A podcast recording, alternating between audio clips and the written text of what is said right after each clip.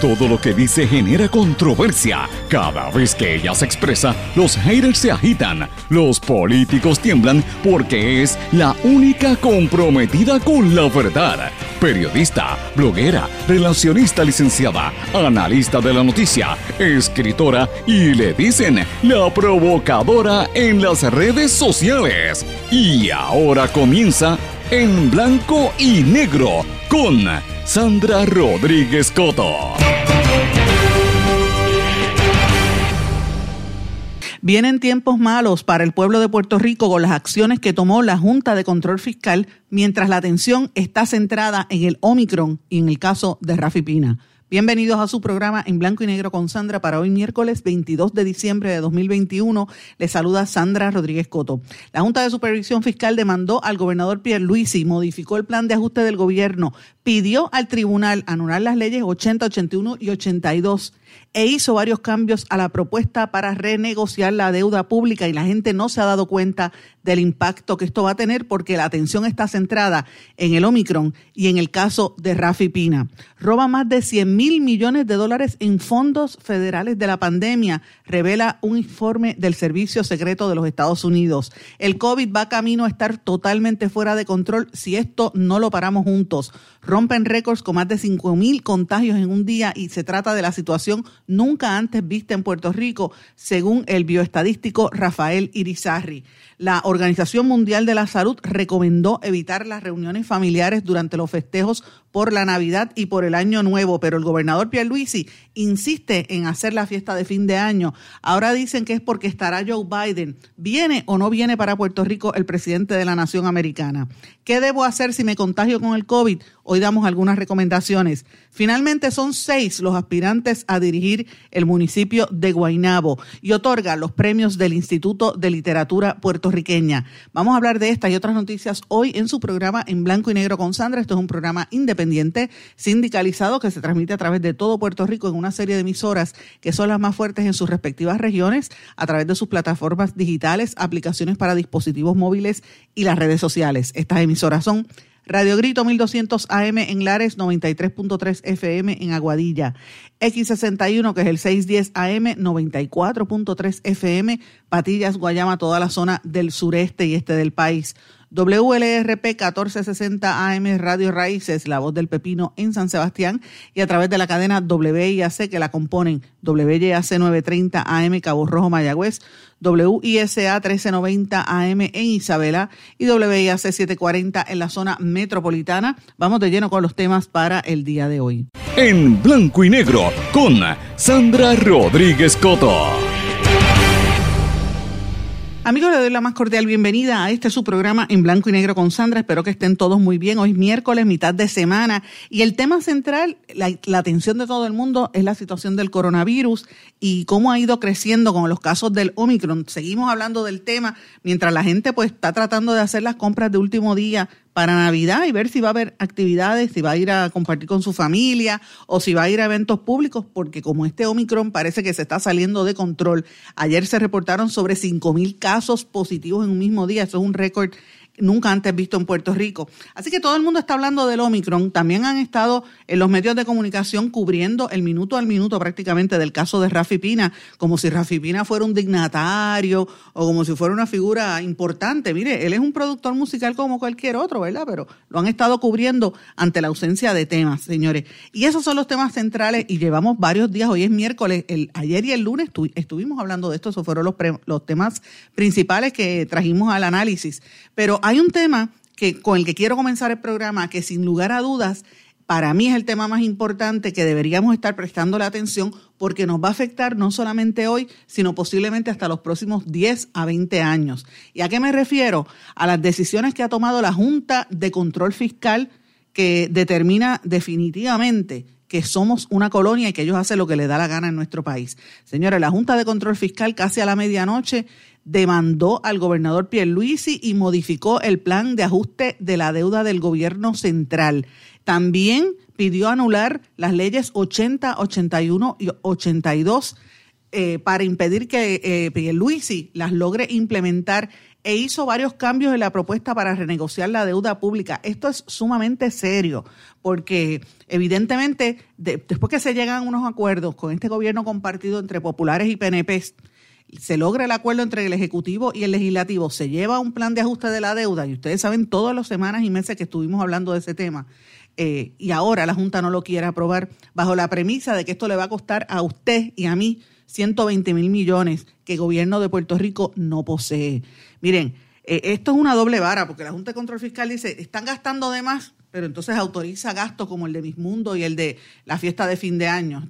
las cosas que uno no, no entiende, estas justificaciones de la Junta de Supervisión Fiscal. Pero ellos dicen que como no hay una palabra empeñada, el gobernador tiene que cumplir y, lo está demandando. Dice que, que, este plan que propuso el gobierno son 120 mil millones de dólares. Así que esto es algo sumamente serio.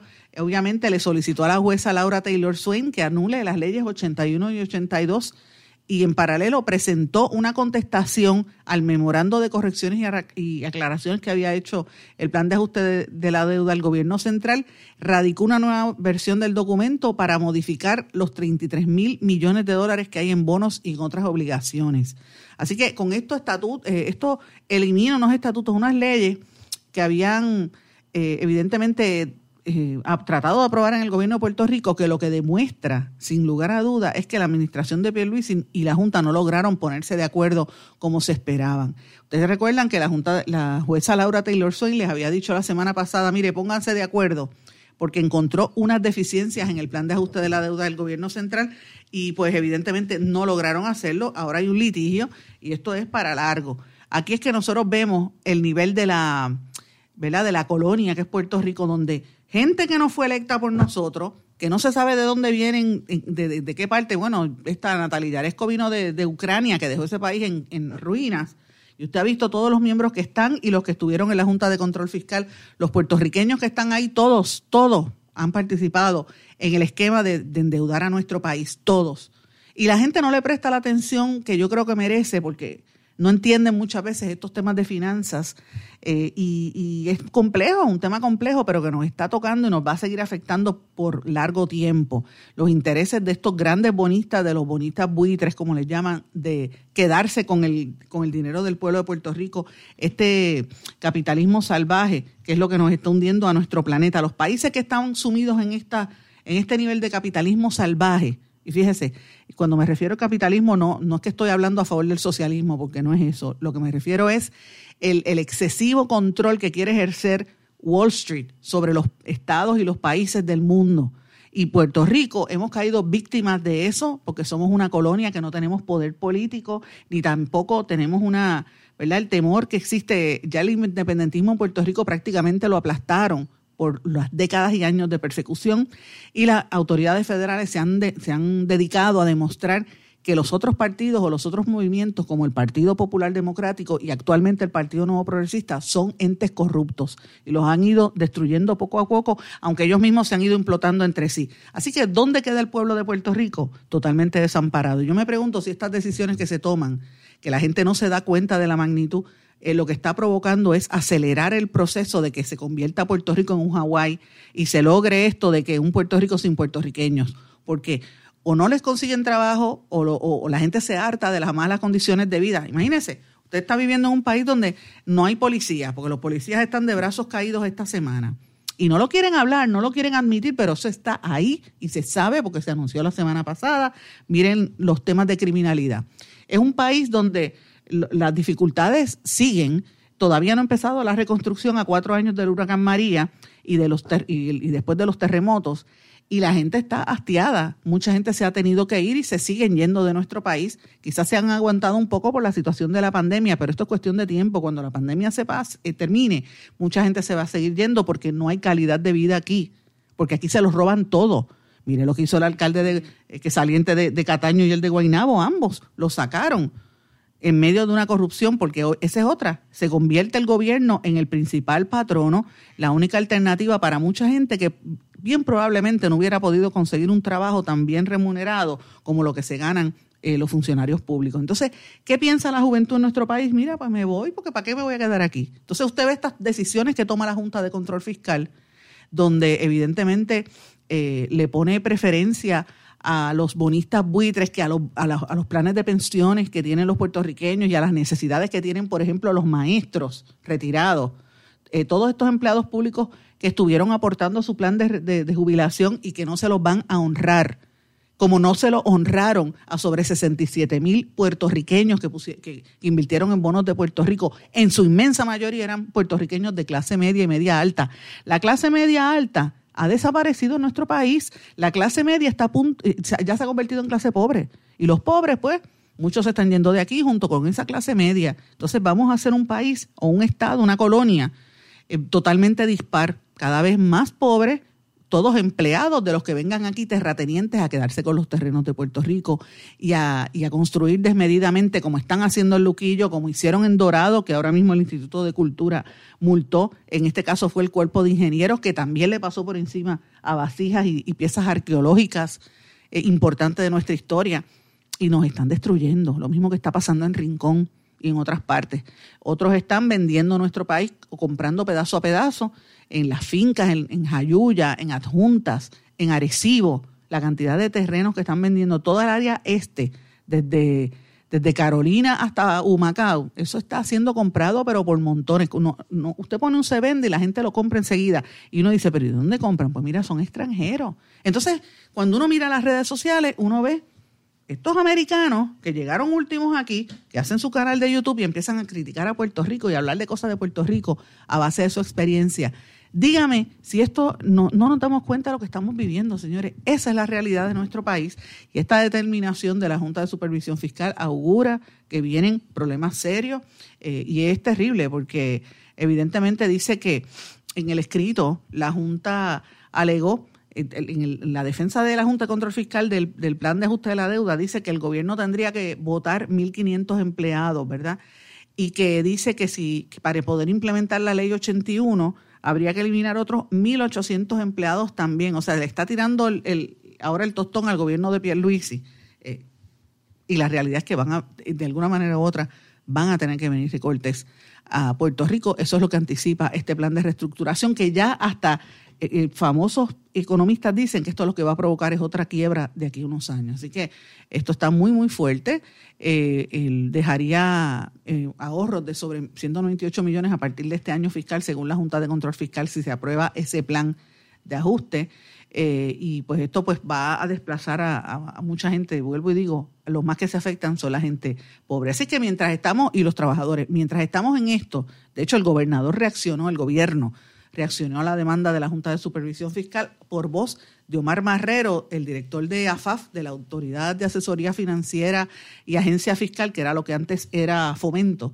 Y pues él hizo unas expresiones diciendo que van a continuar dando la batalla a favor de los pensionados y los servidores públicos. Eso es lo que estamos. Estamos entre, entre ser yanquis o puertorriqueños y usted va a tener que decidir. Y, y cada día nos lo están poniendo más fuerte en nuestra cara. Entonces, este tema que con el que acabo de comenzar el programa, para que ustedes busquen, analicen, busquen las noticias que salen publicadas y les sugiero, lean todos los periódicos, porque en algunos periódicos cuando escriben de estos temas, lo mezclan tanto que la gente que no conoce de finanzas se pierde. Así que yo les recomiendo, lea primero el vocero y después lea el nuevo día eh, y a veces pues puede leer también el, en Caribbean Business la versión en español. Si usted no lee inglés, hacen buenos resúmenes. Periódico Metro también hace muy buenos resúmenes de estos temas. Les recomiendo que los lean todos y usted va a llegar a su propia conclusión. Estos son los temas que yo creo que son importantes, que deberían ser tema de, prioridad, ciertamente, porque es algo que no hablamos de eso por, durante muchos meses, pero esta decisión de ayer es contundente.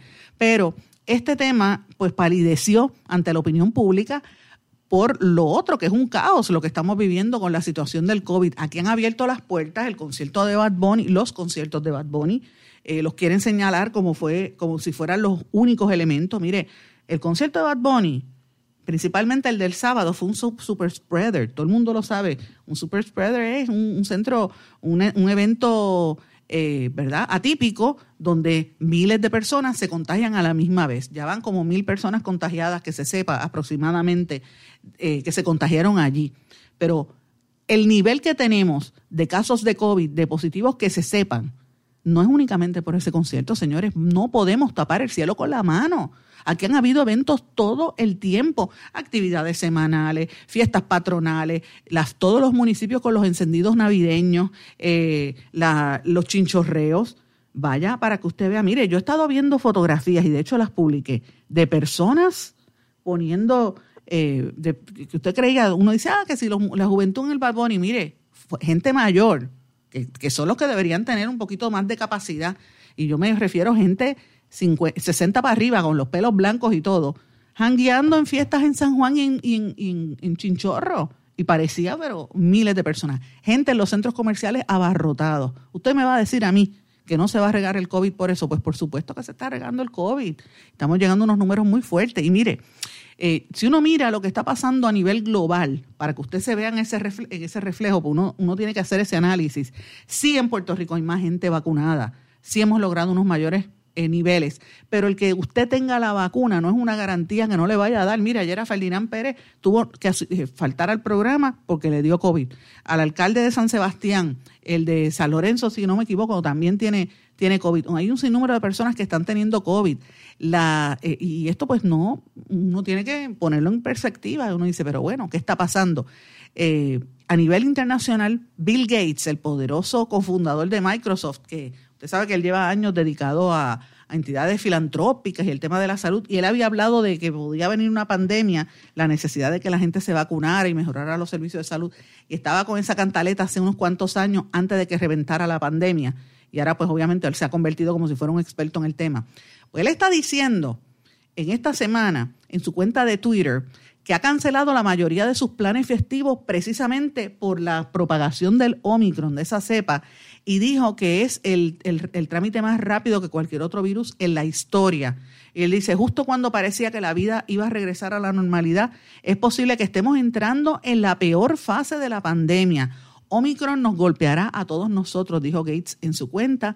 Pronto estará en cada país del mundo y hay que cuidarse. Eh, sugiere la, que se tomen las medidas correctivas y que la gente pues no esté tirada en la calle, no esté en, eventos públicos. De hecho, la Organización Mundial de la Salud ya formalmente está emitiendo hoy una recomendación donde dice evite las reuniones familiares durante los festejos por Navidad y fin de año. Esto lo dijo el director general de la OMS, Tedros Adhanom eh, Ghebreyesus, y dice que la forma más rápida para volver a la normalidad es tomar las decisiones difíciles y celebrar de aquí a unos meses, no celebrar en este momento porque nos puede, eh, ¿verdad? Dice que, que los eventos familiares van a saturar, van a, a provocar que mucha gente que no esté contagiada lleve el virus a los hogares familiares eh, y dice que, esto podría saturar a los hospitales y podría hacer que la gente eh, se, se, reinfecte. Entonces, llegamos aquí. Miren, miren este macro internacional y miren dónde estamos nosotros. Ayer se reportaron sobre 5.600 casos positivos entre los que hacen pruebas moleculares y, de antígeno eh, en un solo día. Eso fue ayer. Imagínense hoy lo que va a pasar hoy. Yo me hice una prueba, lo dije creo que el lunes, tuve que hacerme una prueba el domingo y el lunes porque la semana pasada estuve en una actividad eh, al aire libre donde había una persona que tenía el, el, COVID, responsablemente nos llamó y yo he pasado el susto de la vaca, como dicen, eh, en un fin de semana que fue de agonía, porque yo digo, yo que me he estado cuidando tanto, que me puse las vacunas, las tres vacunas, este, ¿qué está pasando aquí? Me hice la prueba, señores, cuando me hago la prueba, y, lo estoy confesando, la primera prueba que me hice, eh, no salió, como que no la pudieron leer, me asusté. O sea, yo esa noche estuve que no dormí. Yo dije, diantre, si me da esto me fastidio. Pues mira, salió negativa, gracias a Dios, porque me estoy cuidando, yo casi no salgo.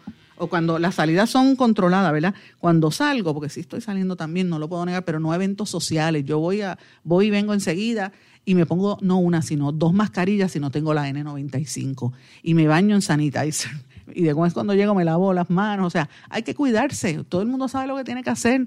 Pues mire, vamos a, a tratar de evitar esto. Esta es la quinta vez que se establece una récord, en un récord en un año. Miren, el 15 de diciembre hubo 2.100 casos, el 16 de diciembre 3.290 casos, el 17 de diciembre 3.202, el 18 de diciembre 1.842 y el récord anterior, que eh, habían sido 1.643 casos, fue en abril de este año. Ya estamos, o sea, miren, yo lo que les digo a ustedes, tienen que analizar esto, cómo estamos. Si nosotros estábamos en casi 1,5% de tasa de positividad y en menos de una semana ya estamos en casi 14% de positividad, 13.8, como dijeron ayer, que a mí no me cabe la, la, menor duda que hoy va a superar los 14%. Yo le pregunto, ¿qué va a pasar dentro de dos semanas? ¿Por qué? Porque en estas dos semanas todas las empresas privadas han hecho fiesta de Navidad. Y me consta, lo dije ayer, que hay cuatro empresas que se contagiaron y tienen brotes en eh, las fiestas que tuvieron de Navidad en el distrito T-Mobile, donde el gobernador insiste en mantener eso. Ayer fue, es el tema en todo el día porque él fue a, Guapa Televisión y el amigo Julio Rivera Saniel lo cuestionó fuertemente y él insiste en que no, que hay que, que vamos a hacer la fiesta, que van a tomar las medidas y que, y que todo tiene que hacer. Y uno dice, pero ¿por qué la insistencia de esto cuando estamos viendo Papo Alejandro, como dije, el alcalde de, de Juncos y el alcalde de San Sebastián, Javier Jiménez, los dos están positivos y toda la gente sigue saliendo con esto. Varios restaurantes y barras en todo el país están empezando a cerrar ante el repunte del COVID. Eh, hacen una lista, por ejemplo, en, el Viejo San Juan, en Guaynabo, en Río Piedras, y salen noticias, ¿verdad?, sobre este tema. porque la insistencia del gobernador en seguir con esta actividad? Pues obviamente ayer Ángel Matos, el legislador popular, dijo que eh, ellos tenían un conocimiento de que aquí, han habido una serie de aviones y personal militar que a todas luces parece que cuando que hacen como el, scouting este la investigación previa a que el presidente de la nación americana viaje y que el rumor es que Joe Biden y su esposa Jill van a pasar la despedida de año en Puerto Rico y que como parte de eso el gobierno quiere que él asista a, al, al evento allí en el distrito T-Mobile. Miren, cuando le preguntan eso, ya ustedes escucharon a la secretaria de la gobernación diciendo que ya no está en autorización para confirmar o negar que eso sea correcto. ¿verdad? Solo tiene que confirmar el gobierno federal si es así. Lo cierto es que si esa es la excusa para que vengan a Puerto Rico eh, y para que se deje todo abierto, pues mire, me preocupa, me preocupa grandemente. Así es que, como dije, siempre la salvación y el cuidado es individual. Usted, cuídese usted, cuide a su familia, trate de evitar, hágase la prueba porque no cuesta nada, usted hágase la prueba. De hecho, si le cobran, eh, es ilegal, se supone que sean gratis, pero usted se hace la prueba, entonces vela, está en su casa y se, y se aísla. Si usted sale positivo, aíslese, vele los síntomas y vaya al médico, pero tampoco traten de abarrotar eh, lo que está pasando con los, en los hospitales. No se llenen, no se monten en una guagua, en un Uber, porque le puede transmitir la enfermedad a otra persona. Tome agua, hidrátese, descanse no haga ejercicio si se siente mal y está tosiendo, tenga eh, mucho cuidado con esto y pues manténgase monitoreado porque esta situación es muy fuerte eh, y, lo que tenemos que ver es evitar. Y mientras tanto yo creo que el gobernador va a tener que rendir eh, cuentas y me pregunto, y le pregunto a ustedes antes de irnos a la pausa, ¿qué pasa si el gobernador insiste en seguir celebrando esta fiesta de fin de año? en ese sitio donde ya yo he dicho que han habido brotes en las fiestas de Navidad de cuatro empresas y he estado dándole break a las empresas para que salgan públicamente, pero conozco los nombres. Alguna, uno es un, dealer de carros bien conocido en este país y la otra es una empresa de telecomunicaciones que tuvieron sus fiestas de Navidad allí. Hay una empresa también de, medios externos y digitales que tuvo una fiesta grandísima allí. Hubo brotes en esas tres. Hay otras empresas, una, una entidad de ingenieros. Eh, si esto sucede y de momento hacen ese evento y se provoca un brote allí, yo me pregunto si las personas que fueron cumpliendo con los requisitos que exige ahora el gobierno, ¿verdad? De tener las tres vacunas y llevar la, prueba negativa, y con todo eso se contagian, ¿tendrán esas personas eh, una causa de acción contra el gobierno y contra el gobernador por insistir en llevar a cabo esa actividad sabiendo que estamos en la peor etapa de la pandemia? Pregunto yo, ¿verdad? Esas son preguntas que tenemos que hacernos y que, y que tenemos que plantearnos. Yo lo que les sugiero a ustedes es, mire, cójalo con calma, no es un, no es un escenario seguro, como dijo Noelia García Bardales. Prefiero este, seguirle en la pista a la Organización Mundial de la Salud y aguantar un poco las actividades, o como dijo el, de, el, ex, eh, uno de los cofundadores de, Microsoft, Bill Gates, mire, aguante la fiesta de esta de Navidad, pospóngalo, quédese en su casa y tranquilícese, no, no se tire a la calle a, eh, a provocar mayores contratiempos. Cuídese. Voy a una pausa, mis amigos. Regresamos enseguida. No se retiren, el análisis y la controversia continúa en breve, en blanco y negro, con Sandra Rodríguez Coto. En mi pueblo se chinchorrea bien duro. Aquí me cubre mi plan médico y en tu pueblo también. En mi pueblo es donde tenemos las mejores vistas. Aquí cubre mi plan médico y en el tuyo también. En mi pueblo se goza de verdad. Aquí me cubre mi plan y en tu pueblo también. Plan de salud Menonita en todo Puerto Rico. El plan médico que te cubre con una extensa red de médicos, especialistas y laboratorios. Además, te cubre en el hospital de tu preferencia en cualquier lugar de Puerto Rico. Plan de salud Menonita. Pero tú sabes cómo es esto que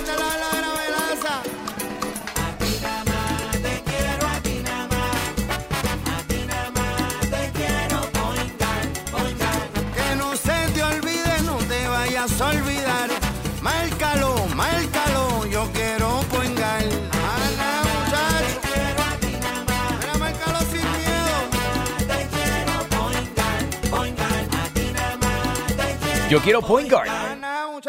Quítese el dolor de cabeza con sus obligaciones de contabilidad con los servicios que presta Villalba y Villalba Company. Directo, personal y con sensibilidad humana. Lo que se busque un verdadero asesor de contabilidad para todo tipo de servicio de contabilidad, pago de IBU, pago de nómina, informes trimestrales y anuales y otros. Ofrecen servicio directo personalizado. Villalba y Villalba Company. Para orientaciones, su teléfono el 939-336-5774.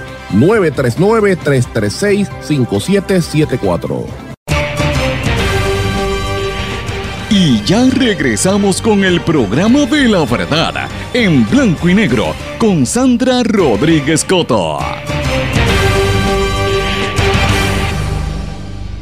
Regresamos en blanco y negro con Sandra. Bueno, finalmente ya se sabe que son seis los aspirantes a dirigir el municipio de Guaynabo. Eso fue lo que quedó en el día de ayer, que fue la última fecha para que los aspirantes del Partido Nuevo Progresista radicaran sus candidaturas y puedan ser estos evaluados y certificados por el mismo partido para esta elección especial para escoger el nuevo alcalde o alcaldesa del municipio de Guaynabo.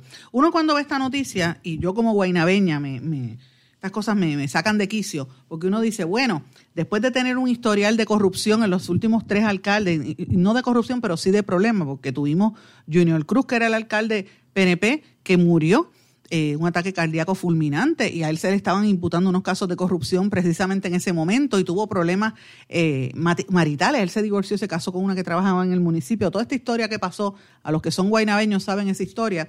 Junior Cruz había estado vinculado al deporte también y a la política por muchos años. Lo sustituye en una elección especial el entonces legislador Héctor O'Neill, que por un montón de años, más de 20 años, estuvo dirigiendo el municipio de Guaynabo y transformó esto de un pueblito con una carreterita ahí sencilla en un gran pueblo con, con accesos, trajo casi todos los medios de comunicación, le, le fomentó que establecieran sus, sus operaciones en, en Guaynabo y creó mucha actividad económica en torno al municipio, pero se va en medio de un escándalo, en este caso de corrupción, por decirlo así, moral, se le, se le imputó y salió, de hecho él se declaró culpable en un caso de hostigamiento sexual y, y de los problemas que tuvo con, con las relaciones que mantenía con mujeres del municipio.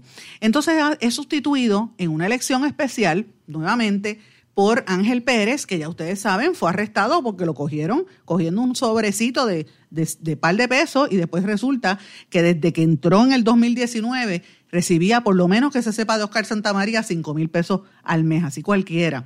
Eh, y a esto se le añaden los contratos que tiene Elisa Fernández, su esposa, que había sido jueza, había sido legisladora, y tan pronto él juramentó como alcalde, su esposo Ángel Pérez, ella montó una compañía y empezó a coger sus contratos. Así que todos sabemos ese esquema que hay, eh, y lo irónico es que han sido elecciones especiales, eh, y elecciones especiales entre los mismos miembros del Partido Nuevo Progresista, porque según la ley electoral, cuando hay un- una eliminación, una sustitución de un alcalde, el, el escaño o el puesto le pertenece al partido. Y uno tendría que preguntarse contra esto está bastante injusto porque eh, en la mayor parte de la gente que no se quiere registrar con el Partido Nuevo Progresista o que no es PNP, pero quiere participar en tanto en, en aquí o como se, pen- se pensaba que iba a pasar en Cataño. En Cataño ya les, les conté ayer que el contrincante del alcalde que nombraron se va a quedar trabajando en el municipio en la parte, en la división legal, eh, pero también se quedan gente del,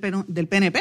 Y en el caso de, escándalo, de, de Cataño, el escándalo es incluso mayor. mayor. Hay otras imputaciones ahí serias detrás de eh, lo que está haciendo el exalcalde Félix Cercano Delgado. Así que, eh, ¿qué, ¿qué pasa? ¿Dónde queda el derecho del ciudadano que quiere buscar otras opciones de otros partidos políticos? Pues mire, hay que esperar a las elecciones generales a ver a quién postulan y en ese proceso, en ese interín, pues el que esté, que salga electo, pues va a tener la oportunidad de cambiar el rumbo y hacer un buen trabajo o un pésimo trabajo. Fíjese que Ángel Pérez tuvo primarias con el hijo de Héctor O'Neill, eh, Eduardo O'Neill. Eduardo O'Neill, el, Ángel Pérez ganó por menos de dos mil votos con todo y que tenía la maquinaria completa de los dos bandos grandes del PNP, porque él tenía, al, bueno, de los tres bandos, el bando de Pierluisi, el bando de Wanda Vázquez y el bando de Ricky Rosselló. Todos esos bandos le hicieron la campaña a Ángel Pérez. Todo el liderato y la, y la, ¿verdad? la maquinaria del PNP estaba con Ángel Pérez y le ganó por, por poco, al, ¿verdad? Realmente no son muchos, dos mil votos no son muchos comparado a un pueblo donde hay tantos votos, ¿verdad?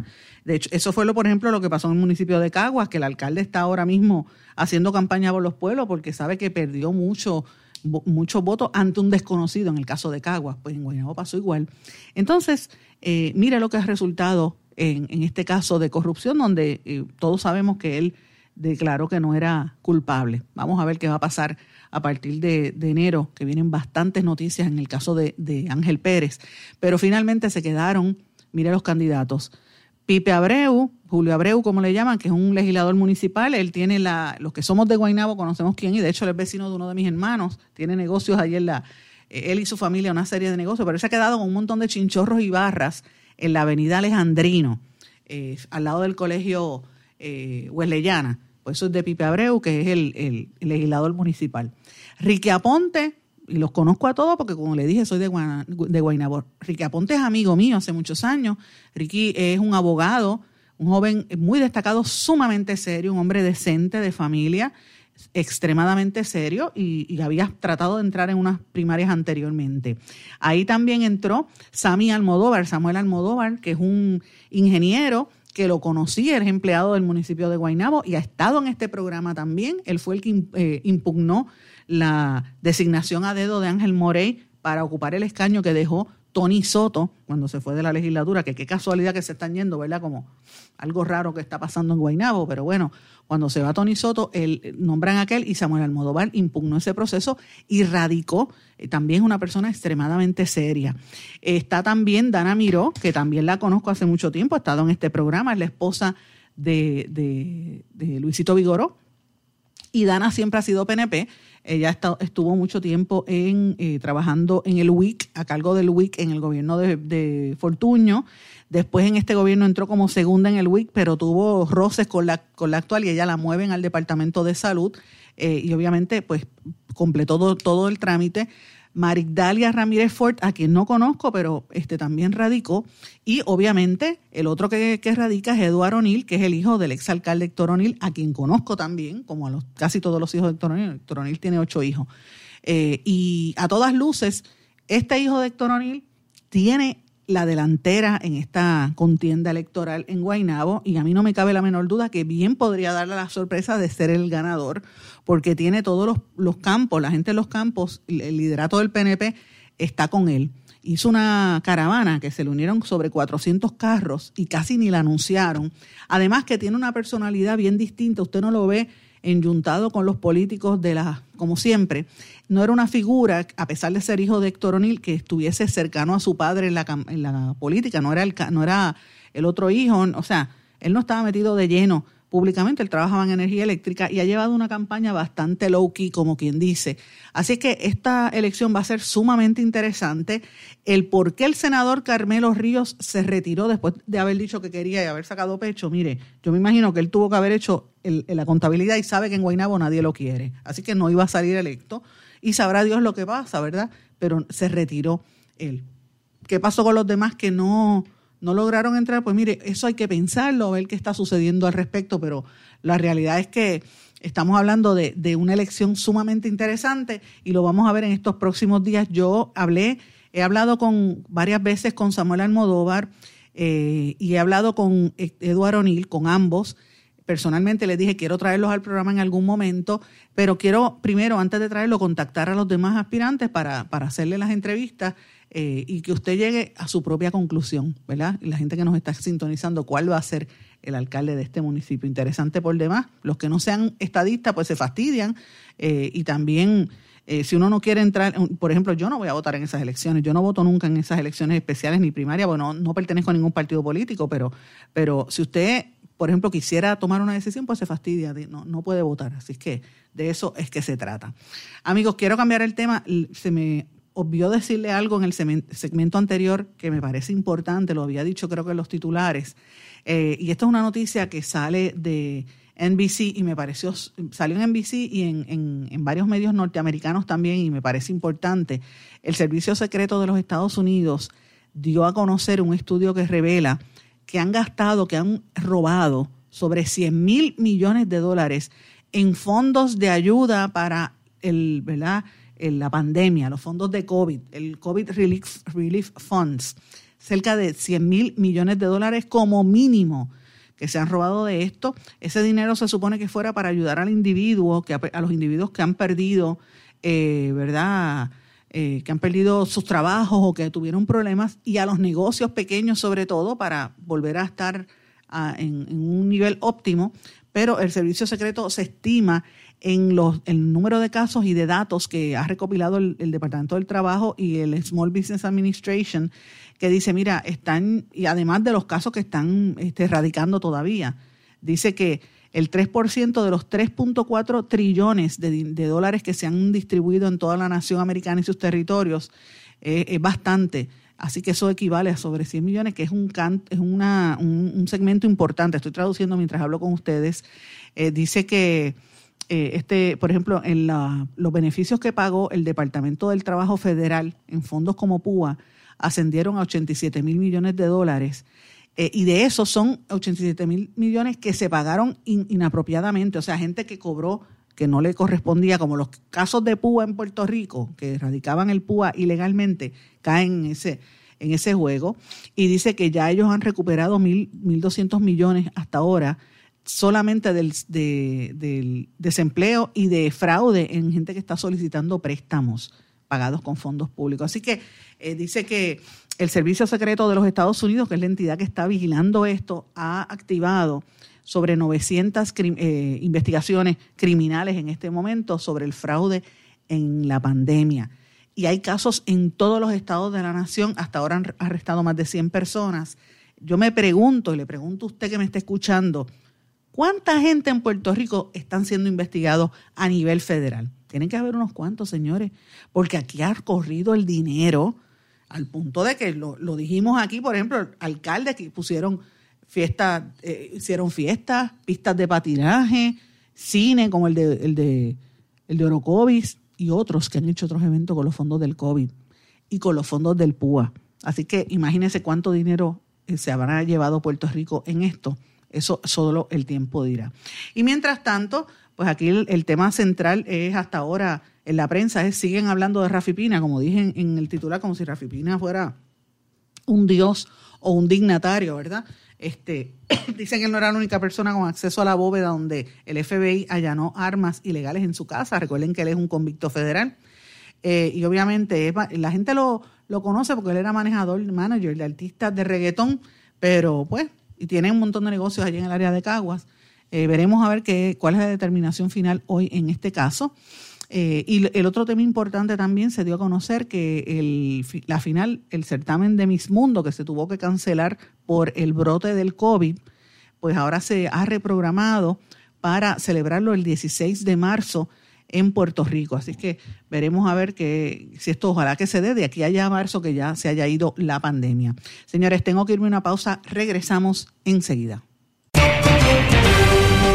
No se retiren, el análisis y la controversia continúa en breve, en blanco y negro, con Sandra Rodríguez Coto.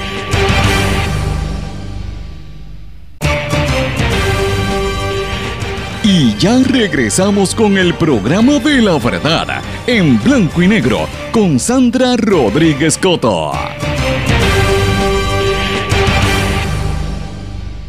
Regresamos en blanco y negro con Sandra. Bueno, quiero comenzar este segmento con una noticia bien bonita, bien positiva que quiero dar a conocer.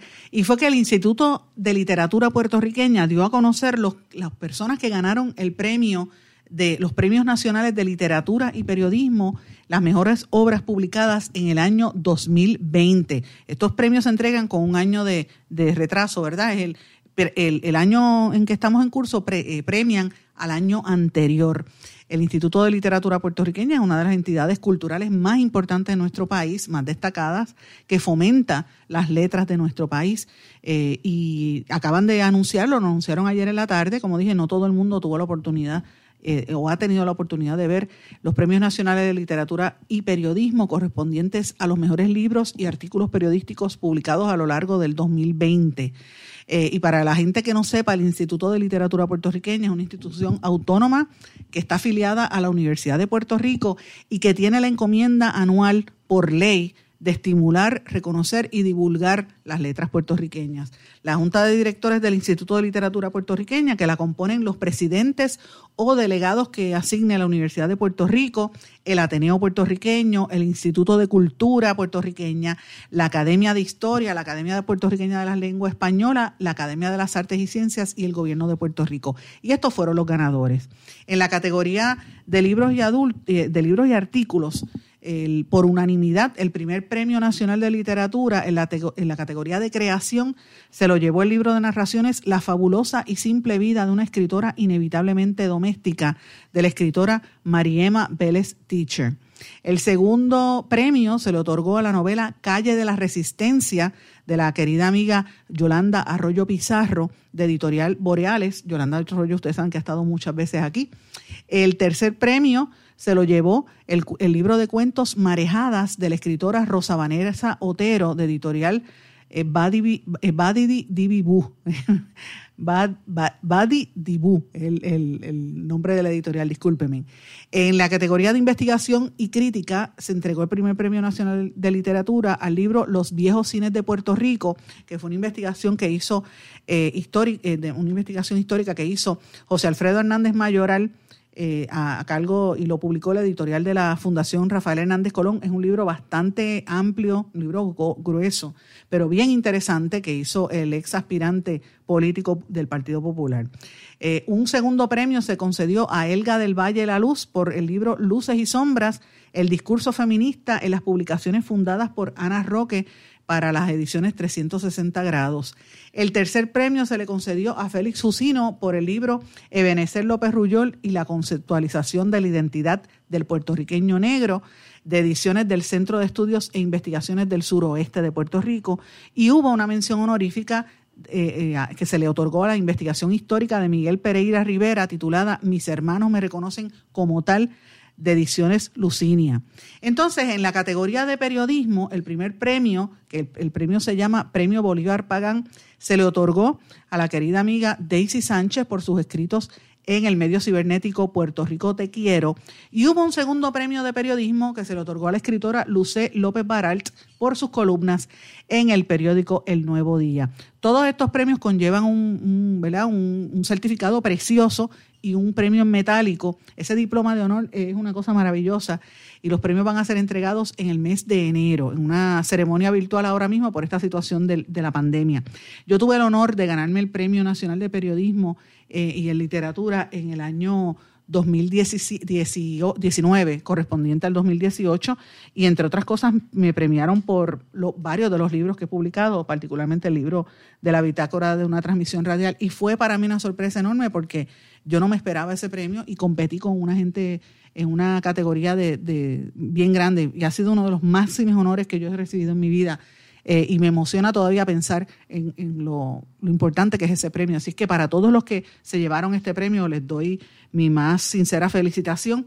Para eh, quizás usted pensará que esto pues no le da mucho énfasis y esto es sumamente importante porque en un país donde estamos combatiendo, verdad, la el, el, el lumpenato, tratando de, a veces uno mira le dan tanto foro gente como Rafi Pina y gente así, mire, yo respeto, a mí me gustaba Bonnie, yo no lo voy a negar, y me encanta Nicky Jam también y, Don Omar, o sea, yo oigo reggaetón, olvídese cosas y el trap también de vez en cuando, pero eso no es todo lo que es Puerto Rico. Puerto Rico es un país con un pueblo extremadamente creativo que hay que fomentarlo y nuestras letras son pieza clave para mantener nuestra identidad. Hay que defender a los escritores puertorriqueños, hay que respaldar a los periodistas y escritores puertorriqueños y este premio es sumamente importante y por eso le he dedicado este espacio porque me parece eh, que es importante que se destaquen estos premios en una noticia buena terminando el año. Así que vaya mi felicitación a todos los compañeros que los conozco casi a, muchos de ustedes, eh, Yolanda Arroyo Pizarro, por ejemplo, que la aprecio muchísimo, la escritora, y también a, a Daisy Sánchez, por supuesto, y a Luce López Baral, por supuesto, también. Tuve el honor de viajar con ella a la Feria del Libro en la hermana República Dominicana hace unos años y pues la pasamos divinamente bien. Así que enhorabuena para todos ellos. Pero bueno, antes de irme voy a hablar de algunas noticias de fuera de Puerto Rico que también son importantes.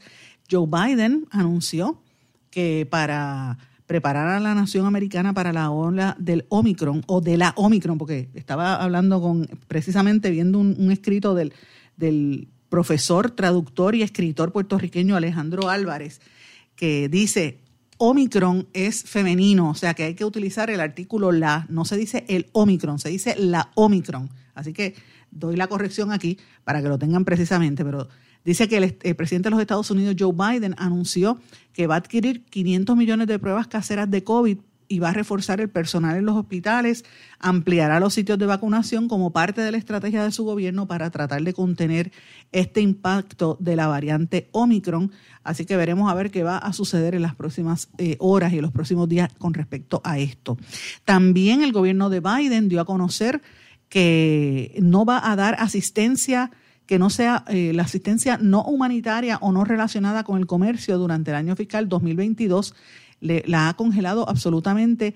Tampoco le va a dar préstamos eh, de ayuda internacional a Cuba y a Nicaragua, entre otros países, por no hacer lo suficiente para combatir la trata de personas. Esto lo dio a conocer a través de la oficina del secretario de, de Estado, Anthony Blinken, eh, y lo dio a conocer la Casa Blanca.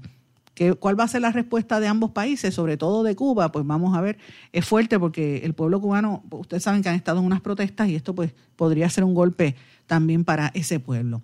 Eh, la trama de la corrupción que se orquestó durante 20 años en la compañía eh, constructora Odebrecht en Brasil, esta pesadilla de corrupción que manchó a un sinnúmero de líderes políticos y económicos en toda América Latina, cumple 20 años. Le costó a Latinoamérica no solo el retraso de las grandes obras de infraestructura, sino también que a casi todos los líderes políticos y empresariales estuvieron presos. Así que eh, desde el que empezó este caso, el, el 21 de diciembre de 2016, eh, se destapó este escándalo y ya llevan 12 países, pero dicen que los escándalos venían gestándose ¿verdad? a nivel más interno desde Brasil desde hace 15 y 20 años. Eh, y esto va a tener cola. Se anticipa que el año 2022 van a empezar a salir nuevas revelaciones sobre este caso, así que lo menciono. Otra de las noticias que también destacan en esta semana previo a la Navidad es el, eh, una de las lastras, eh, de los lastres peores en, en, América Latina, es que una de cada cuatro niñas la casan. Los matrimonios eh, infantiles siguen teniendo eh, mucha prevalencia en, los países de, de, este hemisferio. Dice, una de cada cuatro niñas y adolescentes en América Latina y en el Caribe contrajo matrimonio o se formalizó una unión antes de cumplir los 18 años, según un informe que advierte que si no se toman medidas, la región será la segunda con peores datos en todo el planeta para el año 2030, solo por detrás de África subsahariana. La prevalencia del matrimonio infantil apenas ha variado en el último cuarto de siglo, por la, aunque hay ausencia de datos, la realidad podría ser peor. Esto lo dio a conocer la Comisión Económica para América Latina y el Caribe, la CEPAL, el Fondo de las Naciones Unidas para la Infancia, UNICEF, y el Fondo de Población de Naciones Unidas, UNEFPA, además de la ONU Mujeres. Dice que eh, hay una disparidad estadística, dice que los países donde más niñas y adolescentes se casan, que superan el 10% de los casos, son en este orden. Jamaica, República Dominicana, Nicaragua, Honduras y Belice.